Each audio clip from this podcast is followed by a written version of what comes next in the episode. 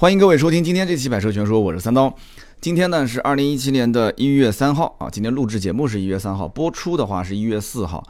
呃，元旦放假的第一天，正好也是二零一七年的《百车全说》的第一期节目。中国人讲究开门红，中国人讲究一些。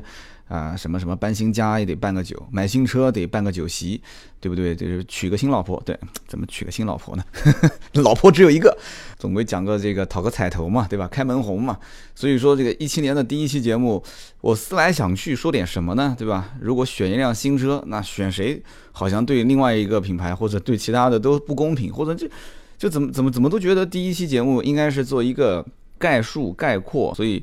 本来说第一期节目，我想聊一聊今年有可能会上市的一些新车啊，或者说已经确定上市的一些新车。但是后来我一想，这个那就聊的没没底啦，那么多车，聊到哪一天？所以后来我就开了一个会，今天上午讨论了一下，大家都说不如说一说二零一七年的汽车领域到底你三刀会有哪些判断？就是还是跟当年有一期节目是一样的，好像是一六年还是一五年，都说了一些将来有可能会。啊，变化的一些方面，那有的人说，哎，我不爱听，我还是希望你说哪个车跟哪个车比，哪个车更好，哪个车更适合我买。那这个其实现在大家都可以移步到我们的微信、微博上了，都是在做提问的。我看我每一天回答问题，光偷听就有好几十号人，天天在偷听啊，因为偷听便宜嘛，是吧？所以今天这期节目呢。啊，叫做二零一七年的汽车领域十个猜想。说实话，三刀不是什么高瞻远瞩的这种啊，在汽车这个领域有什么前瞻性的一些高人啊，没有。我是真的是一线的、最一线的去卖车的人，然后同时呢，也接触到啊比较多的圈内的一些人，所以呃耳闻目染吧，啊或者再换个词，道听途说吧。家里面如果是卖水果的，多少我还是能看得出哪个是好的，哪个是坏的。家里面如果是卖酒的，那我真酒假酒至少多多少少也能分别出来吧。所以在这样一个情况下，本能的一些反应就是我今天列了二零一七年汽车领域十个猜想。说实话，我从列第一条到最后一条前后没花十分钟，就我们团队的人可以作证，就是在开会的时候跟大家在一起聊天，我说我想做这样的一个话题啊，汽车领域的十个猜想，大家帮我一起想一想，脱口而出前三个，对吧？新能源。啊，然后自动驾驶，也就是无人驾驶，然后包括七座车、旅行车、SUV，对吧？这些都是今年可能会话题特别火的。但是呢，我个人觉得，其实在今年，我想说的第一个话题点，就是我的其中一个猜想，就是现在大家都感觉到说，哎，现在自主品牌的车子做的还是不错嘛，对吧？好像跟几年前完全不一样了，像那么回事了。大家都觉得自主品牌和合资品牌之间的差距是越来越小。对不对？好像也没听说哪个自主品牌的车买回去开个一年、开个半年，然后叮叮咣啷的响啊，天窗漏雨，门也关不好啊，然后就是各种毛病，好像也没有了。大家开我们经常打滴滴的这个快车，大家开这些车的时候，我去问那些司机，或者我坐在车上，我问他这车开了三年了吧，四年了吧，有没有什么问题啊？司机说没什么问题。我说那有没有维修过啊，或者是索赔啊？没有啊，就正常开啊。啊，油耗怎么样啊？油耗还行啊，啊，六个油、七个油、八个油啊，都是这样。所以说，自主品牌的现在大家看到的，好像说，哎，跟合资品牌差距已经越来越小了。那我第一个猜想就是自主品牌的猜想，以及国外的，就是在国内现在生产就是合资品牌或者是进口品牌汽车这些所谓的大厂，他们的一些猜想。我的一个判断是什么呢？其实当国内的自主品牌已经开始学会怎么造车的时候。啊，仅仅只是学会怎么造车，怎么把一辆车造好，造的不讲说是全球性的那种爆款车型，很多车都是全球性的车，像什么凯美瑞啊、卡罗拉啊、雅阁啊、什么什么迈腾啊，这些就都是全球性的嘛。那么国内好像没有造出类似这样的一个能在全球去销售的车型，或者说非常经典，而且不停的在迭代的这种车型。有人说有的车在国外卖啊，我我的意思是它能不停的迭代，形成一个。非常经典，而且全球人民口碑都非常好的这种车型，还没还没到那一步，才刚刚开始，就是自主品牌才刚刚学会造车的时候，其实有一件很恐怖的事情，就是至少是我的一个猜想，就是国外的车企就是以丰田全球销量第一嘛，对吧？丰田、大众为主的这些车企，包括福特。他们其实现在心思已经不在造车上了。有人说，那不造车卖什么车呢？汽车厂不造车子，那你这不是开玩笑吗？我曾经在节目里面已经不止一次的提过了，这些国外的车厂已经开始发现，汽车其实只是一个移动的媒介，它只是用来获取信息。将来真正，现在不都是在提人工智能吗？将来真正就是开放这些平台，汽车就是一个大平台，而且每一天不停的有人会去刷新这个平台的数据。可能你们家的电脑放那个地方一天两天三天不不动，但是你可能将来一出门你就要开车啊，甚至是坐车。你坐车那也有别人在开那辆车，所以它就是一个移动的数据平台。所以这样的话，很多的国外的大的车企，我当我曾经有一期节目不说过了吗？丰田公司在美国的企业已经是跟微软合作了，把以前的老厂房给丢掉了，重新建了一个新厂房。那他为什么要跟微软合作呢？有没有想过这个问题？包括今年福特也是啊，什么智行、智联、智行，它也是什么叫智智智智智智到底了？无非不就是让你去啊，所谓的体验这些什么更领先的科技，什么这些东西，讲白了就是让你去提供数据源头嘛，对不对？包括这一次，我听说荣威那个 R 叉五啊，不也是嘛？有三天时间是开放流量的，就是你怎么上网都不要钱。结果好了，大家不停的听歌啊，在上面就是做这个做那个的啊，因为它不要钱嘛，车上免费流量嘛。结果呢，收集了大量的用户信息，也可以做很多判断啊。就就是这个年龄层次，我的车主大家都是喜欢听什么样的歌啊？都喜欢把空调开到什么样的温度啊？哪个城市的道路更拥堵？大家都喜欢消费什么样的这个？层次的东西啊，消费能力怎么样？就是每天这些数据都在更新，所以我在想，国外的很多车企，他们拥有大量的保有用户数，他们又在不停的迭代自己的产品。如果说他们的这些车子，你说能做到什么程度？登峰造极了吗？现在你看，很多都是模块化的平台，都已经模块化平台了。其实这个平台开放给任何一个人，对不对？零部件的供应厂商一给你，结果咔咔咔，车子一造好，这些简单的工具。简单的制造流流程、制造工艺，我教会你就是了，你来生产就是了。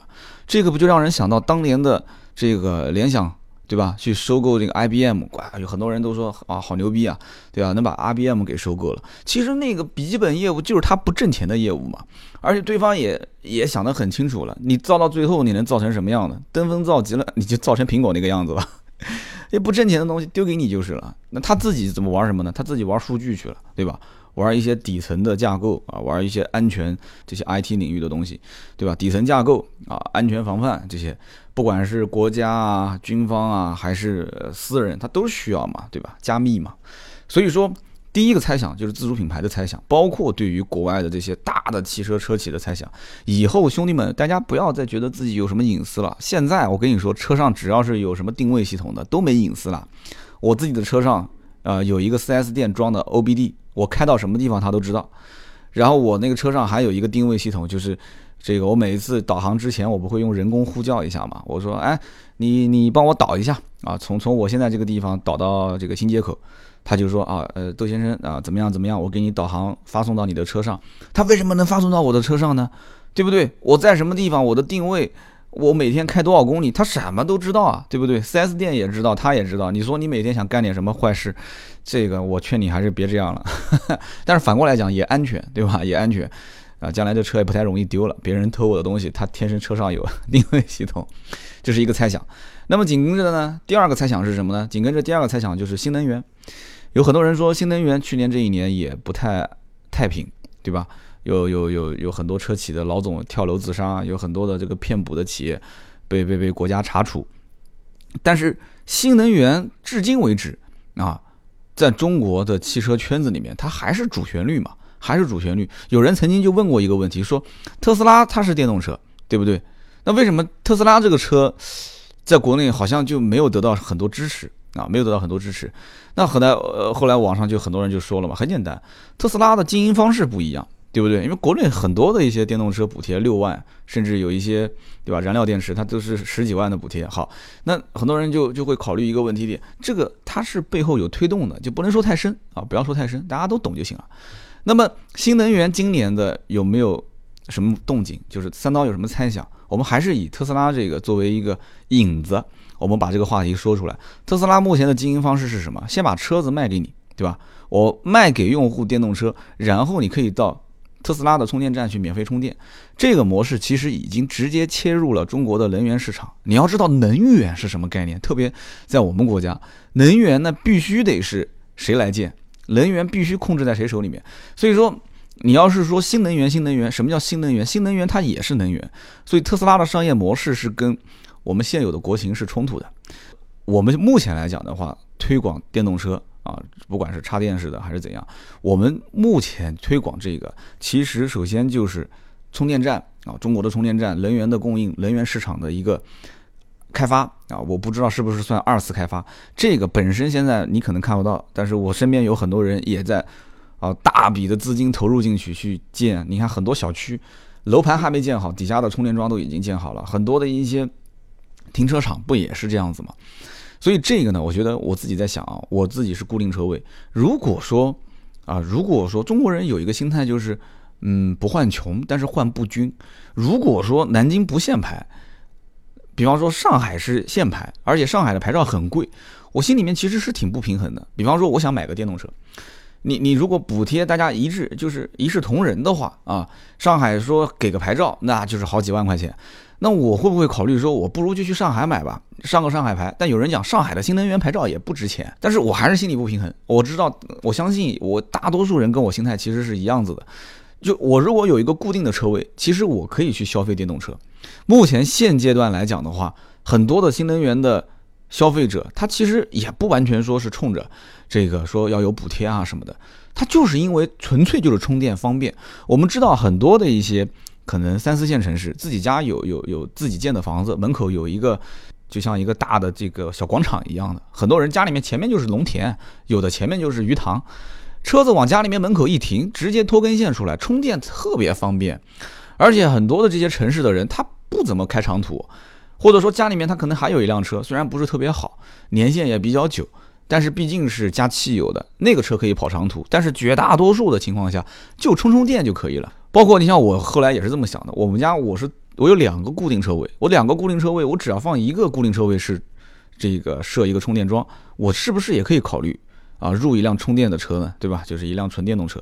所以说新能源其实今年会产生很多反思。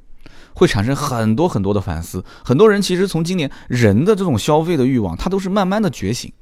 从刚开始的一个新事物，哐当一下投放到市场里面，大家都看不太懂，这个时候就开始看政策引导，然后政策引导就是说啊，这个呃很多限牌城市我给你牌照啊，我给你补贴，大家一算这笔账，哎，好像比买一个这个啊燃油车要要要划算很多，特别是像上海。不是说划算不划算的问题，是你买了燃油车根本上不了牌，它是限价七万多块钱一块牌照，然后还限制最高出出手的价格，结果你天天就四五台电脑在那个地方就拼网速，没办法，很多人怎么办呢？说我就急着要用车，确实没车不方便，好买个新能源。那么因此在这样的一个情况下，它就是中国之前是没有啊，就能源开放的先例，没有这种先例，就是让外资企业或者是怎样，你合资其实也很少。这样的一个情况下，今年一个是政策推动，二一个就是包括像我这样的一些人开始有一些消费的觉醒。我觉得这个意识的觉醒，一旦要是转变过来的话，很有可能将来就无法再退回到以前的那个步骤了。有人讲说电动车这个怎么开啊？这将来跑长途什么？那你要想，很多人家里面真的不是一辆车，就像我家里面。我可以把我现在开的这辆车留下来，把我老婆的车卖掉，换个电动车。我也可以留我老婆的车，把我的车卖掉，换个电动车，对不对？无非就是解决一个短途驾驶和一个长途驾驶的问题嘛。所以新能源今年的一个猜想就是，如果在不补贴的情况下，或者说是在全国的补贴一致的情况下，会不会产生一些新的变化？这是一个猜想。我觉得真的应该是会的，啊，至少在很多。我觉得出政策的人真的应该要好好想一想，绝大多数的人真的是这样子的，就是我们不换穷，但是换不均。就如果说你对那些限牌城市，一个牌照那么贵，你给他哐当一下送块牌照啊，感觉好像新能源在那个地方卖的特别好，可是你失去了绝大多数像我这样不在限牌城市的人想购买新能源的一些想法。其实如果都是一致的，大家都一样，牌照的事情另当别论，但是都是一样的补贴的话。那说不定我们就真的会买了。再其次就是第三个了，就是自动驾驶。自动驾驶也是现在啊，包括未来都会是非常热的一个话题啊。那么自动驾驶，我在武汉刚刚试驾完雷诺的那个车，那么对方他们专家也说了很多的这些相关的道理啊，什么要封闭式的道路啊，就道路进行一些改造，车辆进行一些改造啊。而且车辆的自动驾驶的这个改造成本相对是比较高的，但这个成本刚开始都一样，将来肯定会是通过啊越越来越普及，生产的数量越来越多，它肯定会去摊销掉啊，肯定会摊销掉。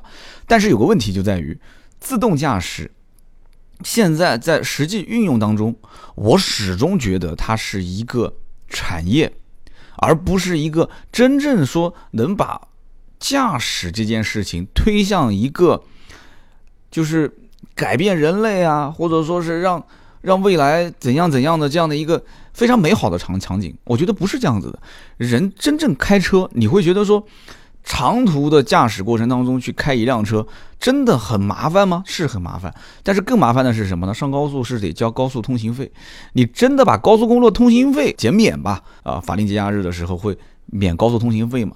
管它什么自动驾驶、无人驾驶呢？大家不都是上高速公路开嘛？只要高速公路没有这个费用了，你别说什么自动驾驶了，你就是一个小破车，一点零排量的，人家照样开个几千公里，对吧？去西藏兜一圈。所以说，这个自动驾驶呢，我觉得首先它就是一个商业领域的一个自然迭代，不用看得太重。它什么时候完成了，什么时候就完成了；什么时候没完成，没完成就没完成。不影响，一点都不影响现在的这些我们的正常消费，我们的驾驶。而我更觉得说，在自动驾驶或者说无人驾驶的这个领域推进的过程中，反而是让很多东西现在开始渐渐普及了。你往前不要推五年，你就往前推个两年吧。啊，二零一四年正好是我刚出来创业的时候啊，现在是一七年，推三年。一四年那个时候，你说要把 ACC 自适应巡航啊。要把什么 Pre-Safe 这种预碰撞安全警示系统，要把什么 LDW 车道偏离警示系统，要把什么疲劳提示啊、泊车辅助这些系统，你说要把它普及到十来万的车，或者甚至是在 BBA 的车型的低配上就加装，可能性几乎为零，可能性几乎为零。以前的这些什么自适应巡航，我当时最早听到自适应巡航的时候，都是一些百万级别的车，都是相对来讲车型至少得五十往上走。对吧？百万这个档次，那个时候是最早能看到什么所谓的 ACC 自适应巡航啊，什么 Pre-Safe 的这个预碰撞标准。所以说，你甭管它自动驾驶发展到什么程度啊，因为大家现在讨论很多话题，什么制造成本啦、道路改造啦，呃这些东西，我觉得这些东西真的，我不，我真的一点都不爱看，我不愿意讨论这些话题。而我更愿意看到的是什么？就是我的猜想，就是自动驾驶的这个研究，最终其实我们实际收益的是把这些自动驾驶。啊，听好了，就是无人驾驶、自动驾驶，就是把自动驾驶的这些技术开始民用化，落到了那些十万来块钱的车上，甚至落到了五万多块钱、六万多块钱的车上。所以，我马上后面还会再讲，就是今年很多的一些 mini 的，但不是宝马 mini 啊，就是一些很迷你的一些车型，入门级的车，这些便宜的车开始会屡刷新低，就是官方售价。会刷新一次又一次的刷新更低的价格，所以刚刚我讲的就是自动驾驶到底发展到什么程度这个猜想，我觉得我的猜想不是说啊越来越智能越来越科技化，那以后车子还要上天呢？就像有些人开玩笑讲说你这是要上天啊，对不对？那正常啊，将来车子早晚会上天啊，对吧？叫飞行器，对吧？汽车飞行器就扯得有点远了，但是看实际的来讲的话，就是自动驾驶推进的是什么？自动驾驶推进的就是。啊，或者说无人驾驶、自动驾驶推进的就是那些辅助驾驶的功能越来越降低到了我们的民用成，就是民用的很低很低的廉价的车的级别上来啊，就大家会觉得说这东西就应该有，但有人讲说现在连 ESP 都没有标配很多车，还说什么 ACC 自适应巡航，还什么预预碰撞标准，不要急，慢慢来，中国的汽车消费。这么大的人口红利的一个国家，这些东西一旦要是慢慢普及开来，成本摊销开来之后，很快，这是一个非常快的递进阶段。我非常相信，二零一七年这是一个快速下沉的一个一个阶段。自动驾驶其实推进了什么？就是这个东西。那么继续往下讲，那么第四点是什么呢？第四点就是我刚刚讲的一些 mini 的入门级的车型，就是非常迷你的、非常小的。就像我最近呃订阅号上推送了一篇文章，说一月份马上要上市一款车，对吧？江淮的这个 S 二 mini 那个车型就叫 S 二 mini，那个车型四万多块钱，之前也出过一个宝骏的三幺零，对吧？也就是三万多四万多的车。那这种车型你说有没有人买呢？很多人说啊，中国人消费这个五万块钱以内的车市场是非常小的，大家都觉得说五万块钱以以内的车都不算车。我曾经有一期节目不说嘛，我学车的时候旁边路过一辆奥拓，驾校的教练鄙视的说那个都不算车，在他眼里面都不算车。后来我考到驾照之后买了一辆奥拓啊，就所谓的不算车的车。今年开始，很多人看到说，哎，宝骏的三幺零卖的不错啊，很多人都在选这个车。这个里面其实是有一个什么概念呢？我觉得宝骏真的是一个很神奇的品牌。现在的国内，我可以这么说，自主品牌其实在国内想要塑造自己的形象，真的不是去打造一个说和合资品牌去竞争的 B 级车啊，或者说现在特别赚钱的 SUV，而真正应该去做什么呢？去造一辆精品的小车。我觉得二零一七年很有可能，这是我的一个猜想，就是自主品牌突然间发现，我如果能打造一辆精品的小车，如此精致。如此有性价比的精品小车，照样会收到消费者的认可，而且这就是所谓的种子用户。你要知道，现在很多的合资品牌都在找自己的种子用户，都希望自己的种子用户越多越好。什么叫种子用户？就是他消费的是我们这个品牌的一些低阶段的产品，将来可以发展成高阶的一些消费者，对不对？成为我品牌的终身用户。你想想看，从一辆三五万块钱的。真的是种子的种子的种子了，就是最起步阶段的。我但是不是给你一辆粗制滥造的啊，也不是胡说八道啊，就是粗制滥造的，就是瞎糊弄糊弄的。就像以前三四万有很多车不都是这样子吗？就是糊弄糊弄能开就行了。而是说我超越你的预期，我做了一辆非常精致的、非常精品的小车，开起来特别顺手，特别舒服。哎，感觉超出我的预期，哇，三四万、四五万。以前的车是那样啊，我感觉我真的不是这样子的，我认可，我特别喜欢。这个时候不是说中国人不愿意开小车，有人说中国人啊，现在这个长途对吧？很多人就平时驾驶都是有三四百公里的要求，哪有那么多啊？很多人的车子真的是一年也就开那么几千公里、一万多公里啊，上下班代个步啊，停车要方便啊。你现在这种车子给人去选，在一二线城市，大多数人又要个面子，那大家都去选什么？咬着牙去买一个什么 mini。对不对？咬着牙去买这些车子，那怎么办呢？所以说，中国的自主品牌如果能在打造这些精品小车方面能打造出性价比，就是开起来它代表的是一个人群，而不是面子。你以前用手机，你说你用一个品牌差一点的，感觉还不好意思掏出来。你现在用个小米手机，你看你拿一个苹果又怎样啊？对不对？我用小米没觉得比你用苹果的人掉份嘛。所以这个时候，我觉得就有。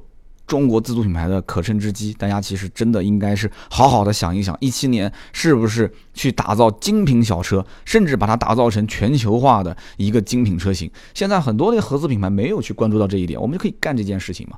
国外有很多的一些精品的小车，但是貌似都没有进入中国市场，为什么呢？它一进口就贵嘛。但是在国内要如果投放这种小不拉几的小车，总觉得中国人都是喜欢大嘛。中国人我觉得不是喜欢大，而是。真正你要是一辆三厢车的话，你真的是一辆三厢车，到了十来万往上走，那我肯定是希望越大越有面子。但是这个是工具性的车，真的像日本的那种 K car 一样的，它就是一个工具性的车，满足日常代步的需求。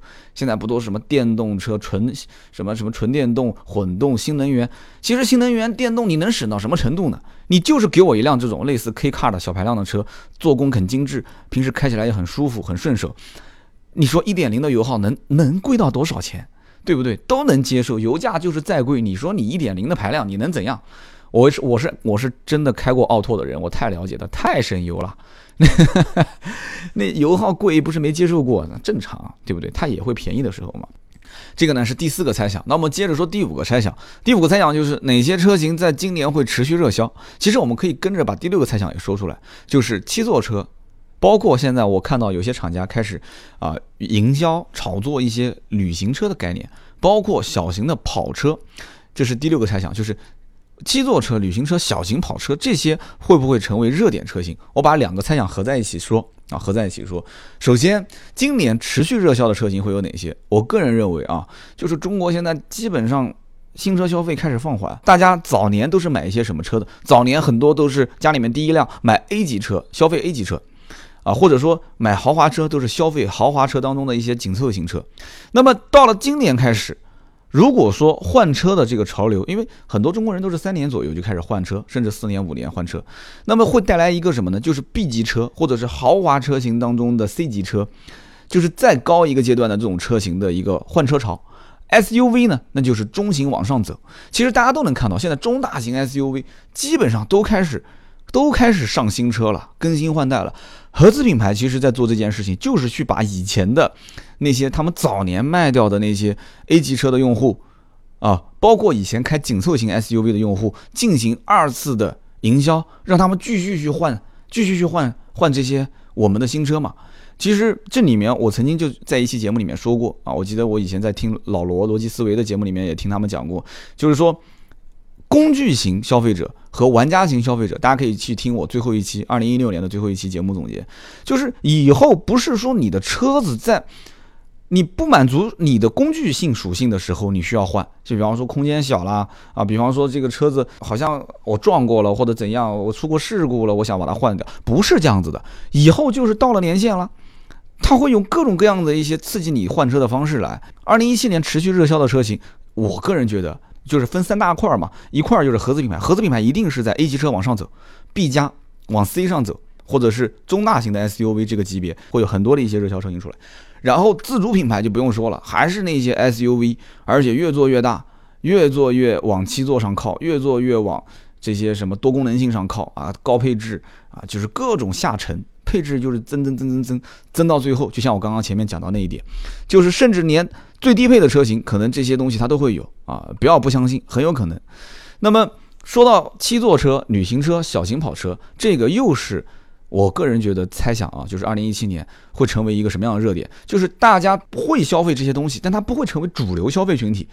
什么个概念呢？就是说，就是这些属性是会叠加的，大家开始要求。个性化，这个个性化的要求，举个例子，比方说车子超过四米六，大家就会问说，哎，超了四米六了，这车，但他不会说，不会这么问，不会说你的车超过四米六了，你有没有七座车？他会觉得说这台 SUV 到了这个大小，他可能也不知道这个车是不是四米七还是四米六五，他就觉得这个车这么大，他就会问，哎，有没有七座？七座在我看来其实就是一个个性化需求。而不是说它是一个刚需，我到现在至今为止我都这么认为啊，仅限于 SUV 啊，然后包括你说七座的轿车，那不就 MPV 嘛？MPV 也不可能成为消费的主流群体，但是它也会成为一个个性化，就是说家里面我确实家里成员比较多，我也有这个消费能力，这车可能我平时不开，可是我就要买一辆，对不对？我什么叫就要就要不就任性嘛？任性不就是个性嘛？就这么简单。旅旅行车说到底了，它也只是个性化的分支，它只是个性化的一个分类而已。包括为什么我会提到小型跑车，今年马自达 MX 五各种原因没有进到国内，但是我们会看到国外的很多小跑已经开始有进入到国内的计划了。所以说，小跑车两门版的车型。啊，或者说是虽然是四门，但是明显它不再做长了，它开始追求个性化、运动化，无框玻璃，哎，然后后面两排座椅开始尽量的让它设计的更运动，然后车子也不再纠结什么后排空间、轴距，啊，更加注重的是车的外形、内饰的动感、运动性，啊，甚至一些实际真的是车辆的一些调教，很多车厂对于。啊，操控的调教还是比较有自己看家本领的，这些会很占优势。年轻人开始觉得说，我开始要这些个性的车，我要什么？以前的消费是别人开什么，我觉得啊，保险起见啊，会买什么车。以后不是这样了，什么保险起见，我才不要保险起见呢，我要的是个性。说实话，我自己买的这辆车，一个小奔驰，我都有点后悔了。我仔细想想，是这么回事啊？因为我其实说实话，心态还是挺年轻的，我会想。买这辆车，五个座椅，四个门，实际有什么意义呢？大多数的时候都是我一个人在开，绝大多数百分之八十、百分之九十都是我一个人在开。你说要充个面子，那真的我觉得开个小跑车更有面子嘛。我这个价位能选的小跑车也不少了。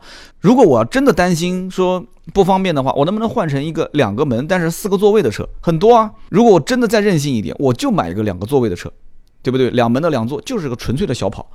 那这种心态开起来感觉真的是不一样。那有人说，那你们家孩子，对不对？父母出去玩怎么办呢？家里面不是还有一辆五座车吗？虽然档次不是特别高，但是应付一些日常的短途没有问题了。我从一五年、一六年再往前看，一四年，我这三年最多的开个长途来回也没超过三百公里啊。对不对？所以这样的一个个性化的需求一定会是二零一七年的一个热点。所以这些所谓的个性化的车型啊，小跑车啊，啊，包括什么四门无框玻璃的轿跑啊，一些旅行车啊，包括我说的七座的 SUV，这些都会成为热点车型。但它不一定是主流消费会成为热点，但不一定是主流。绝大多数的主流消费可能还有一些三四线城市的消费会成为主体嘛，对吧？三四线、四五线城市他们消费的是什么车？那可能还是一些常规车型，但是这个一定会成为热点。好，那我们再说第七点，因为我今天的这个话题是十个猜想嘛，第七个猜想就是二手车市场会出现一些什么样的转机。那么大家都看到今年啊，就是很多的广告都特别热啊，什么优信、瓜子、人人车，对吧？大家一脱口而出就是这些，的确把流量开始汇聚到这三个平台啊，大家都在上面想淘车、想看车，但是还是有很多疑问没有解决。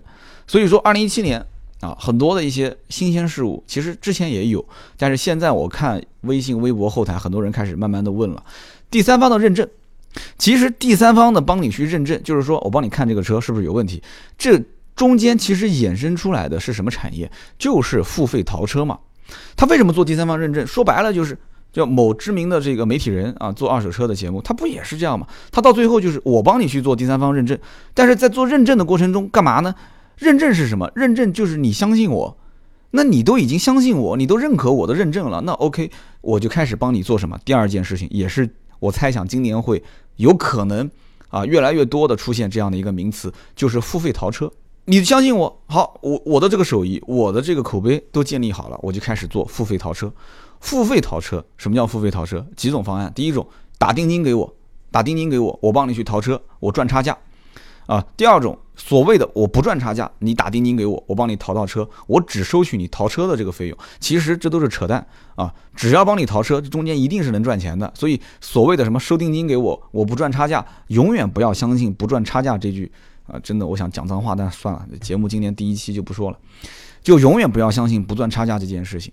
天下熙熙，皆为利来啊！天下攘攘，皆为利往。这中间该赚钱就赚钱，合理利润嘛，对不对？你说我付费淘车，我收你两百块，我花那么多精力去帮你淘，最终二十万的两百块，五十万的两千块，一百万的两万块，那这东西，那你你会觉得说，我看着你赚我的钱，我肯定不愿意嘛。所以付费淘车中间一定是有差价。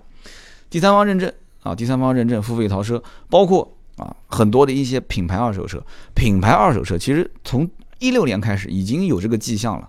很多地方拆迁，拆迁。我上次去武汉，然后开车送我到火车站的这个哥们儿，到汉口火车站，那哥们儿就跟我指说：“啊，这个地方是武汉最大的二手车交易中心。”我说：“这个一看就是老的，非常非常老的二手车交易市场。”他说：“是是是是是，说这个特别大。”我看了一下，确实比南京啊很多二手车交易市场要大很多，它就连成一片了嘛。可是南京的好几个二手车交易市场已经拆迁了，拆完之后就搬到了新地方，新地方之后就开始建新展厅，很多老板就借这个机会就开始对外打广告，就是告诉大家我是做品牌精品的二手车，其实是二零一五年和二零一六年的一个主旋律，不管是什么瓜子、优信、人人车，都说我们只做啊多少年以内的、多少公里以内的啊这些精品没有事故的二手车，我们拒绝事故车，对。说的有道理，当老百姓都不认可二手车的时候，都觉得二手车是这个黑门啊，都是一个水很深的这个行业。你站出来说，我们只做这个车，我们只做精品车，包括现在很多的二手车的老板说，我也只做精品车，这个理论是没有错的。但是注意了，我要猜想的是什么？二零一七年二手车真正的价值会回归。有人说啊，难道说这些精品二手车不是真正的价值吗？错，我可以这么告诉你，正是因为有了人人车。瓜子、优信二手车这些只去做精品车的网站，所以就造成了精品二手车的价格一路被抬高，你们根本就不知道被高到什么程度了。精品二手车，什么所谓的三年以内的啊，十万公里以内的，甚至两年以内的，五万公里以内的，就这些所谓的精品二手车啊，原版车漆无事故啊，又年限特别近的，价格虚高的一塌糊涂，几乎就跟新车差不多。而那些真正的有一些小碰小擦的小事故的。已经脱了保的那些车的价格被低估，真的是这样子的。所以很多车商其实这两年反而他不做精品二手车挣到钱了，可是又很尴尬，就是做这些车能挣钱呢，又不能去放在自己的精品车行里面卖，对不对？我要如果打品牌做一个精品二手车车行，那我肯定不能玩这些车。所以很多老板怎么办？就是开一个小车行、小门面。然后把这些车丢过去，在那个门面里面去卖，然后精品车行里面就开始卖那些呃年限短的精品的啊，说我是什么什么车行，我只做精品车，其实私底下还是玩这些车，包括这些所谓的什么人人车、瓜子、优信，谁不玩都玩，只不过不放在平台上，不放在表面上玩。所以说，二零一七年，我认为二手车的真正的价值会回归，会回归到什么呢？就是会回归到大量的用户会认为、会理解消费这些性价比比较高的、有一些小瑕疵的所谓的。小事故车，所谓的一些廉价的二手车，没什么问题，能修好的正常开，有什么问题呢？对不对？价格只要绝对便宜就行了，对不对？性价比嘛，二手车，二手车淘的是什么呢？二手车绝大多数人就是一个过渡，对不对？代步工具，保证安全的情况下，不要让我后面经常修，有个过渡就可以了。回归到性价比，真的是回归到性价比。现在很多车因为年限近，因为车品就是车况精品，因为年限近，因为车况精品，所以性价比并不高。这是第七个猜想，二手车价值回归。我们再看第八个猜想是什么呢？第八个猜想就是汽车后市场，汽车保养、维修、保险、美容、改装这些东西。二零一五年、一六年就是跨年那个时候，我记得当时年初我也说了，啊，汽车通过手机 APP，保养通过手机 APP，维修通过手机 APP，买保险通过 APP，美容通过 APP，这些都可以通过手机 APP。但是大家没有发现，免费洗车的时代已经过去了。保养，我曾经做过一期节目嘛，就是说你充三百块送三百块啊，就是等于免费保养嘛，相当于打五折嘛。这个年代也基本上过去了。今年开始，你再去找那些补贴洗车的软件，有没有？凤毛麟角，很少很少了啊。维修保养这些都开始流量慢慢聚集在现在还目前活着的这几个平台啊，就不打广告了，大家都知道的啊，就不打广告了。这几个平台。那么在这样的一个情况下，那么洗车。优惠，很多人觉得说洗车还能再优惠吗？洗车现在基本上很多一些，你像南京这边都是二十块钱，二十多、三十洗洗车。但是很多人会发现，真正从这些互联所谓的互联网，让我们尝到甜头了，让我们开始尝试着去走进这些修理厂，去真正去看它保养，哎，所谓的免费保养、免费洗车、上门洗车，我开始自主的发现啊，自主的意识开始发现这些东西其实并不难。对不对？以前很多保养维修都是在 4S 店没有出来，4S 店很多人是车钥匙一交，往那边客户休息区一坐，啊，看看电视，喝喝茶就走了，就培养了一种惰性。大家并不知道说，哎，这个车子自己去保个养是什么感觉。包括洗车也一样，以前很多人都开到 4S 店洗，开到什么地方洗，现在哎有上门洗车了。啊，开始有免费洗车，然后慢慢慢慢开始收费。开始他发现说，哎，我是不是将来这个费用不补贴完之后，很多人不就是这样子吗？你给我吃一块烤鸭，然后回头告诉我没有了，你得花钱来买。我现在吃不到烤鸭了，那我得想办法去弄一只鸭子自己烤嘛，对不对？或者说我得想办法找这个吃鸭子的感觉嘛，得少花点钱去吃烤鸭嘛。这个时候，所以我在想，将来会不会出现什么呢？自助洗车。有人说什么叫自助洗车？哎。上网自己买嘛，那种自助洗车的那种什么高压水枪那种水桶多了去了。我看现在好多人在小区里面不都是这么洗吗？有人说你住的这是拆迁安置房，那都是穷人住的地方，穷人还是占大多数啊，有钱人还是少啊，对不对？所以说自助洗车有没有可能，对不对？自己自备这个洗车的工具啊，如果小区不给洗，能不能有一块场地？啊，就买个门票嘛，五块钱进来，对不对？免费提供水，你就不用舀水了嘛，对不对？自己带工具，自己洗嘛，对不对？一个一人一个停车位，我觉得这个生意挺好的，就找一个空地嘛，租一块空地，对吧？提供一点自来水就可以了，大家自己在那边洗，自己带这个洗车工具，这真的是一门生意啊！你们谁发财了，别忘了我。包括自助保养，我曾经就想过自助保养，很多人保养其实是缺什么呢？首先缺地方，第二个缺工具。对不对？其实机油都能买得到，机油滤清器这些都能买得到。自助保养，你其实省下来钱还能促进另外一个产业，就是去买一些保养品。现在为什么大家不买一些汽车保养品呢？其实说白了就是，我养车已经是比较重的一个负担了。你让我在养车的过程中再给他喝一些保养品，我自己都没喝保养品，还给车喝。所以我在想，自助保养，我提供一些工具啊，提供工具，提供场地啊，安排一两个老师傅在那边，也不用动手。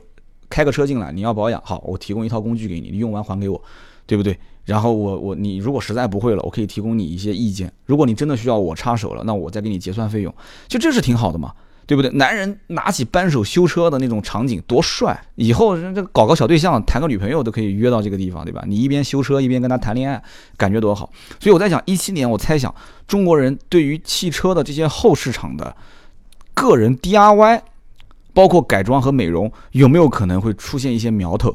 我觉得是有可能的，真的。我就设想有没有一种可能性，做一些自助的洗车、自助的保养、自助的甚至是维修啊，甚至是维修、美容啊，这些都有可能。那么这里面提到其中有一个关键词就是保险，保险我觉得也是一七年国人对于保险的意识肯定会慢慢增强。首先，现在只要出一次险，甚至违一次章，都会对保险出现很多的一些影响。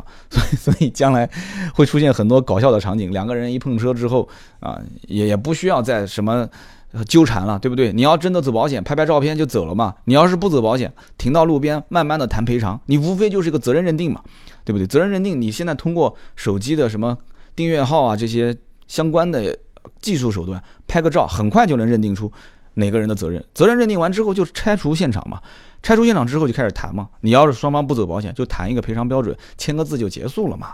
第九个猜想是什么呢？第九个猜想就是汽车文化娱乐产业。有人说，哎，三刀，你这个汽车脱口秀就是属于汽车文化娱乐产业，对吧？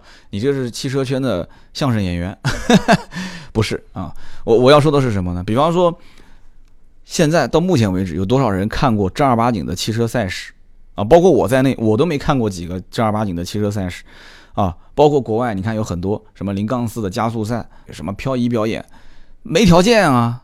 南京还好，南京还有一个什么赛车场，而且我知道南京周边还有一些小的赛车场。可是，貌似到今天为止没有这种氛围啊，说周末的时候带着老婆孩子去看一场什么汽车赛事、汽车的漂移表演，没有这种普及的可能性啊。到目前为止还没看到。但是，一七年随着现在很多人开始关注到汽车的这个娱乐产业。我在想，通过包括互联网的这种直播的形式，通过现在的民间的直播，包括官方的直播，你看乐视 LETV 经常一开机，我就能看到有很多的赛事的表演。我在想，这东西会不会潜移默化的会造成2017年大家对于汽车的文化娱乐产业的消费会有一些变化？这是我的猜想啊。我们继续说第十个猜想，也就是最后一个猜想。第十个猜想是什么呢？就是交通事故和安全驾驶的新认识。有人可能会说，这个你说的太大了。其实你要说它大，它也大；你要说它不大，真的就是我们每一个人实际每一天都在发生的事情。我提个我的观点是什么呢？就是说，过了二零一七年再往后走，甚至就在二零一七年这个时间慢慢的变革过程中，我们会发现，通过很多的厂家在把这些相关的技术下沉到很多低配车型上之后，你会发现。有些车啊，想发生事故都很困难了。你就像我，我买了一个小奔驰，我那个小奔驰已经算是奔驰家族轿车里面算是比较便宜的了。可是我的车上也有很多的一些主动驾驶的、主动安全的防范的这些措施，对不对？就像我刚刚前面提到的 PreSafe，这全车标标配嘛，全系车型，这个是全系车型标配。我经常在开车过程中也有一些坏习惯啊，然后车子可能跟前车差一点要碰撞的时候，它就会滴滴啪就掉我踩刹车。他真的是帮我踩刹车，虽然那个是撞墙式的刹车，但是起码避免了我可能分神的过程中跟前车发生的这种碰撞。我真的不知道这个功能今年帮我避免了多少次车祸，包括自动泊车。自动泊车，你看我现在侧方位停车基本上都是自动泊车了，只要它探测到侧面有一个车位，它就会开始帮我滴滴滴滴滴滴滴滴。我现在对它还是比较放心的，但是我脚上还是会踩着刹车。说到这个自动泊车，我甚至还可以再说一个，有些车子是在它虽然不是自动泊车，但是它在倒车的过程中，除了雷达跟倒车影像去辅助你以外，如果它探测到你的车速和后面的障碍物之间的距离，有可能你这个车车速你踩刹车，你再晚一点你就踩不住了，它就会撞了，它会自动帮你给制制动刹停，它会自动帮你制动刹停。哎，这些技术都会普及啊。那有人说这些技术不是很正常吗？对啊，正常啊。可是很多低配车没有啊，很多一些低端车没有啊。一旦过了二零一七年，你想交通事故，什么是交通事故？无非就是碰撞嘛。碰撞绝大多数十次事故九次快。所以在这样的一个情况下，我们可能参与交通的车辆不一样，有的车辆可能运用了一些新技术啊，有的车辆可能它还停留在上一代，甚至是。十年前有些车子可能比较老，这些技术，但是慢慢慢慢的通过迭代，一七年只是个开始，你会发现交通事故的发生，真的是因为人为的过程中，甚至你打瞌睡，啊，说我我太疲劳了，打瞌睡撞，将来都很难了，真的是很难了。交通事故安全驾驶的这个新认识，是二零一七年开始会觉醒，会成为一个大家讨论的话题，而且这个话题的讨论一定会伴随着汽车科技的发展。包括人员主动驾驶。因为科技发展到最后，大家会觉得说，我参与驾驶，我会更纯粹的去注意到我怎么去控制我的方向、驾驶的油门啊、转向这些跟道路、跟行人之间的互动。因为你不需要去动太多的东西了，真正发生这些问题点，我相信不会有一个人说我的车上因为有这个功能，所以我就对着墙撞，我就不用踩刹车了，反正它有自动帮我踩。我相信没一个人，这是人的本能，这是人的本能。快要撞墙的时候，你或者手从你眼睛面前一一划过，你自然就会眼睛眨一下，这是本能，没有办法。所以交通事故跟安全驾驶的新认识，二零一七年啊，随着这些车型的迭代，随着我们的。私家车的迭代啊，慢慢慢慢，真的以后是发生事故，想发生想制造一起事故都很困难了，因为你根本装不上去，你刚往前撞，那边就一脚刹车给你刹停了。好，我们今天聊了那么多啊，十个猜想啊，不是什么高大上的东西，相对来讲，我都是把它简化啊，也是从一个小老百姓，从一个小小的汽车参与到啊驾驶，参与到啊媒体，参与到。